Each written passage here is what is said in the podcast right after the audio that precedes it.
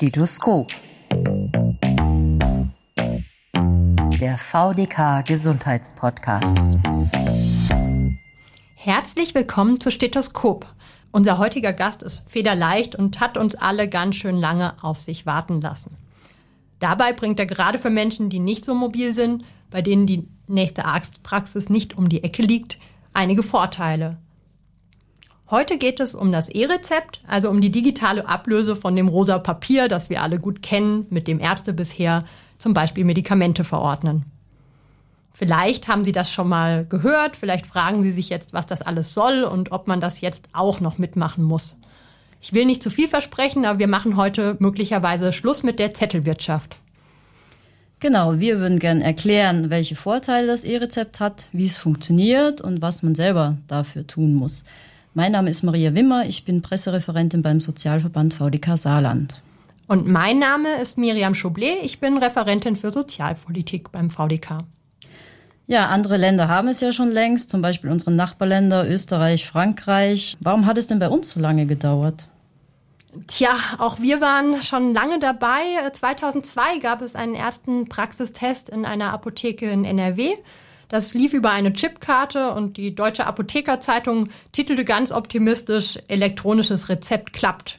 Die damalige Bundesgesundheitsministerin Ulla Schmidt kündigte an, dass gesetzlich Krankenversicherte innerhalb von wenigen Jahren zunächst einmal eine elektronische Gesundheitskarte erhalten sollten, die auch ein E-Rezept ermöglicht. Nach Ablauf dieser Zeit wurde dann erstmal mit der Gesundheitsreform 2004 die gesetzliche Grundlage geschaffen. Und als Basis brauchten wir eben erstmal die Gesundheitskarte. Deren Einführung wurde zwar 2004 beschlossen, hat sich dann aber auch einige Zeit verzögert.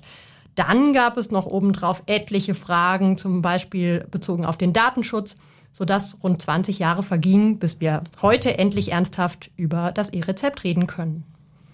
Ja, man stellt sich jetzt trotzdem die Frage, was ist jetzt eigentlich neu, was ist anders, wenn man jetzt zum Hausarzt geht? Also mein Hausarzt würde mir wohl nach wie vor das rosa Papierrezept ausstellen. Man merkt also eigentlich noch keinen Unterschied, oder? Also ich persönlich fand diesen rosa Wisch ja schon immer sehr lästig. Mal vergisst man ihn einzulösen, mal verlegt man ihn.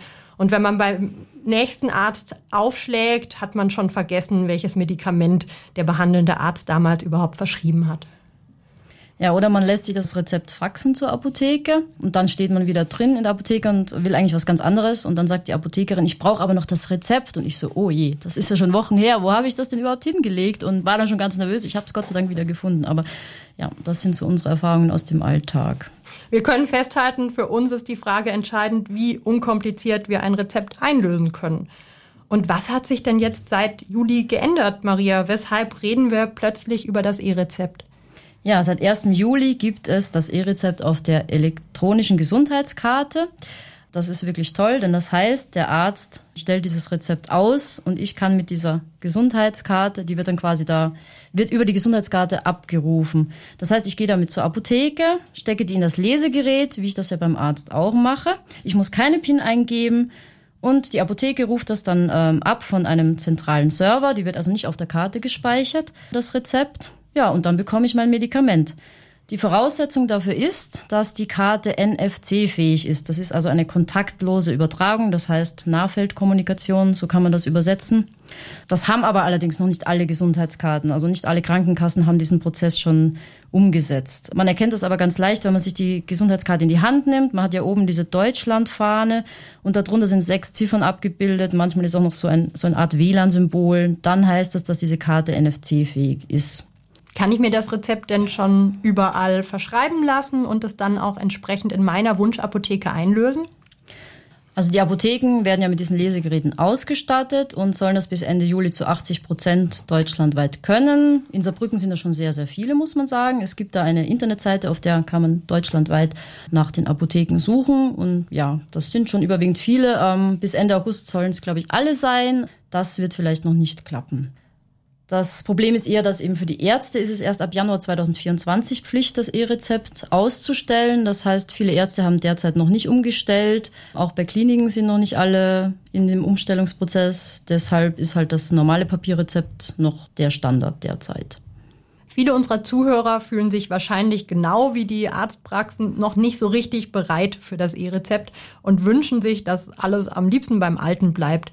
Vielleicht sollten wir erstmal die wesentlichen Vorteile gegenüber dem Weiter so nennen, damit sich die Menschen mit dem neuen Weg auseinandersetzen können. Vor allem für chronisch Kranke könnte das E-Rezept ja wirklich Zeit, Kraft und Nerven sparen. Ja, weil wir haben kein Papier mehr, das rumfliegt, das man verlieren kann, sondern wir haben wirklich nur noch unsere Gesundheitskarte, die wir eigentlich immer dabei haben.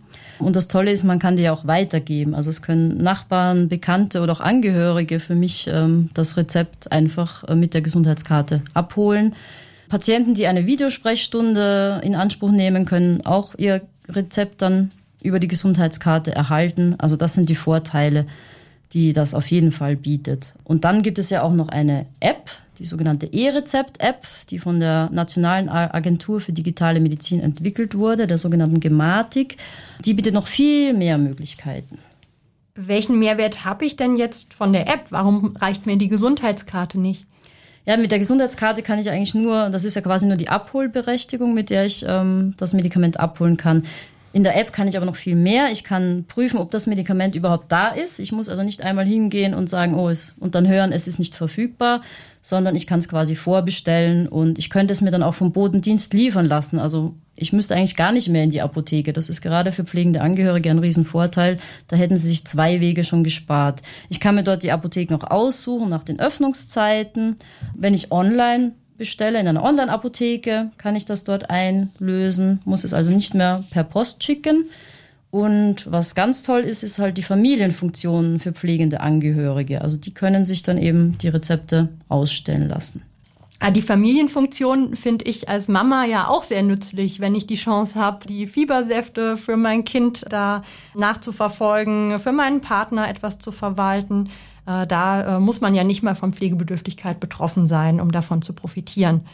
Genau, und dann gibt es noch die Möglichkeit von Folgerezepten. Wie ist es da mit dieser App? Wenn ich im selben Quartal nochmal ein Folgerezept brauche, dann kann das tatsächlich sehr unkompliziert ausgestellt werden.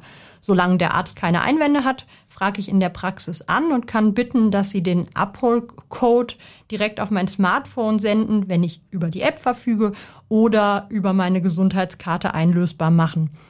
Es besteht allerdings nach wie vor die Pflicht, dass ich vierteljährlich in einer Arztpraxis meine Krankenkassenkarte vorzeige, sodass ich eben nicht quartalsübergreifend aufschlagen kann. Immerhin im selben Quartal ist das schon eine Möglichkeit, Zeit zu sparen. Und jetzt rein perspektivisch für die Zukunft, was soll die App noch alles können? Für die Zukunft sind noch ein paar zusätzliche Servicefunktionen angekündigt. Zum Beispiel soll die App an die Medikamenteneinnahme erinnern, den Medikationsplan abspeichern und wenn ich sehr viele Medikamente gleichzeitig nehme, auch eine Art Wechselwirkungscheck durchführen. Das heißt, sie überprüft dann, ob die Arzneimittel miteinander verträglich sind. Wer sich also bislang den Handywecker gestellt hat, um jeden Tag seine Blutdrucksenker zu nehmen, kann in Zukunft eventuell über die App ganz bequem die Erinnerung organisieren. Wenn mich das jetzt wirklich alles überzeugt hat und interessiert, wie komme ich denn an diese App? Also die App heißt das E-Rezept. Die kann man sich in den verschiedenen Stores herunterladen. Und dann muss man sich anmelden. Das geht über zwei Wege. Entweder mit der Gesundheitskarte, die wiederum NFC-fähig äh, sein muss, wie wir am Anfang erläutert haben, also kontaktlose Übertragung möglich sein muss. Und man braucht eine PIN der Krankenkasse. Die muss man anfordern. Das ist der eine Weg. Und der andere Weg wäre dann die Anmeldung über eine App der Krankenkasse. Sehr viele Krankenkassen bieten das ja an. Da hat man dann ein Passwort und dann gibt man das ein, also man wählt die aus innerhalb dieser E-Rezept-App, meldet sich dann über seine Krankenkasse an und wird dann wieder in die App zurückgeleitet und kann dann die Vorteile nutzen. Und hier ist eben auch der Vorteil, dass man von den Angehörigen auch die Gesundheitskarte einfach an das Handy dran hält, wenn man die PIN dazu hat und kann dann quasi direkt in der App ähm, alles verwalten, was diese angehörige Person betrifft. Also das sind wirklich schon große Vorteile, die diese App bietet. Aber es gibt auch noch eine Alternative. Es gibt natürlich auch zahlreiche Menschen, einige davon VDK-Mitglieder, die gar kein Smartphone besitzen oder gern etwas in der Hand halten. Und wer sich da den technischen Anforderungen nicht gewachsen fühlt oder den Wunsch hat, weiterhin ein Stück Papier ähm, mit sich zu tragen, für den gibt es tatsächlich eine analoge Alternative für das E-Rezept. Der Patient kann nämlich den Arzt um einen Papierausdruck bitten und dann in der Apotheke diesen Ausdruck vorbeibringen. Da ist ein QR-Code drauf, der dann eingelesen wird, ein sogenannter Rezeptcode. Und damit kann die Apotheke das Medikament herausgeben. Dabei sollte man sich nicht wundern, wenn das Rezept ohne händische Unterschrift auskommt. Das war jahrelang gang und gäbe und jetzt wird der Arzt das Rezept mit einer sogenannten elektronischen Signatur unterschreiben. Das heißt, das Rezept ist auch ohne händische Unterschrift gültig. Ja, und wir haben mal in einer Apotheke gefragt, die für das E-Rezept wirbt, ähm, wie es denn aktuell so ist. Und da hieß es, dass ähm, halt noch niemand die Gesundheitskarte so eingesteckt hat. Die meisten kamen eben mit diesem Papierausdruck vom Arzt und ja, die Mehrheit halt auch noch mit dem alten Rezept. Aber es wird also noch ein bisschen, ein bisschen dauern. Ähm, ein Grund, dass es ja auch so lange gedauert hat, war der Datenschutz. Wie sicher ist denn jetzt dieses E-Rezept? Zumindest kann man sagen, dass der gesamte Prozess dieser 20 Jahre äh, von vielen Seiten sehr kritisch begleitet wurde. Also vorweg, jedes E-Rezept enthält einen Rezeptcode und nur wer diesen besitzt oder die Gesundheitskarte hat, kann das Rezept auch abrufen. Das ist dann die Arztpraxis, die mir das Medikament verschreibt und die Apotheke, bei der ich das Rezept abhole. Ansonsten kann ich nur, indem ich meine Gesundheitskarte weitergebe, wenn der Wunsch besteht, auch anderen Menschen das Rezept zugänglich machen. Und technisch läuft das Ganze über eine Datenübermittlung der sogenannten Telematik-Infrastruktur. Das ist ein besonders geschütztes Netz, mit dem Praxen, Krankenhäuser, Apotheken, andere Einrichtungen äh, sicher miteinander verbunden sind. Die Daten werden verschlüsselt gespeichert und ich als Patient äh, habe die sogenannte Datenhoheit, kann also entscheiden, wer Zugriffsrechte hat und diese Rechte auch wieder entziehen. Das heißt aber schon, dass wir, wir haben jetzt 2023, wir haben uns echt lange Zeit gelassen. Ja, und die lange Wartezeit lässt bereits vermuten, dass wir mit der Digitalisierung in Deutschland nicht so richtig vorankommen. In anderen Ländern gehört das E-Rezept nämlich längst zum Versorgungsalltag. Das sind jetzt auch nicht nur die klassischen digitalen Vorreiter wie Schweden, Finnland oder Estland, sondern zum Beispiel auch Kroatien, Litauen, Montenegro, Portugal, Rumänien, Slowenien, Spanien, die Niederlande. Erfahrungen gibt es also ohne Ende andernorts, wobei man fairerweise dazu sagen muss, dass es teilweise regionale Unterschiede gibt, wie gut das klappt. Besonders interessant ist, dass Ulla Schmidt damals rund um die elektronische Gesundheitskarte angekündigt hat, wir werden damit etwas nach vorne bringen, von dem andere Länder noch etwas lernen können. Also da schauen wir inzwischen auch äh, auf andere Länder, die haufenweise Erfahrungen gesammelt haben. Eine Sache müssen wir noch klären, Maria, denn Rezepte gibt's ja nicht nur für Medikamente. Es kann auch sein, dass ich morgen Physiotherapie, ein Hörgerät oder weitere Unterstützung brauche. Bekomme ich denn jetzt alles auf E-Rezept? Also bisher sind nur verschreibungspflichtige Arzneimittel ähm, verordnungsfähig und aktuell auch nur für Patienten in der gesetzlichen Krankenversicherung, wobei Privatversicherte auch ähm, Zugang bekommen sollen, noch in diesem Jahr. Also die private Krankenversicherung arbeitet da ebenfalls stark daran.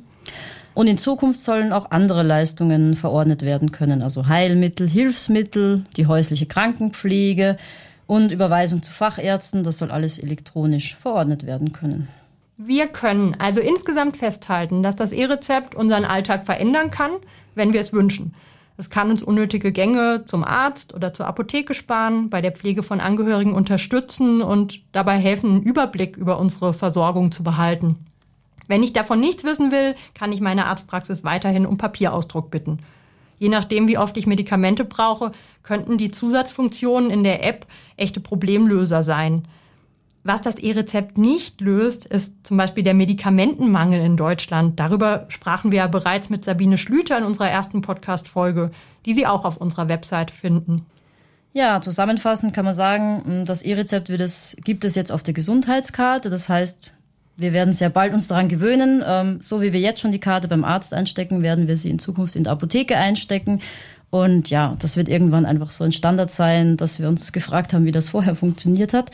Aber dank unserer Folge haben Sie vielleicht jetzt schon einen Einblick, wie es hoffentlich bald sein wird. Das war Stethoskop, der VDK Gesundheitspodcast, heute mit Einblick in das E-Rezept. In der nächsten Folge begrüßen wir wieder einen Gast zum Anfassen, dann zum Thema Krankenhausfinanzierung, auch sehr, sehr spannend. Wenn Ihnen unser Podcast rund um das Gesundheitssystem gefällt, dann abonnieren Sie ihn doch einfach unter www.vdk.de slash Stethoskop. Wir hören uns.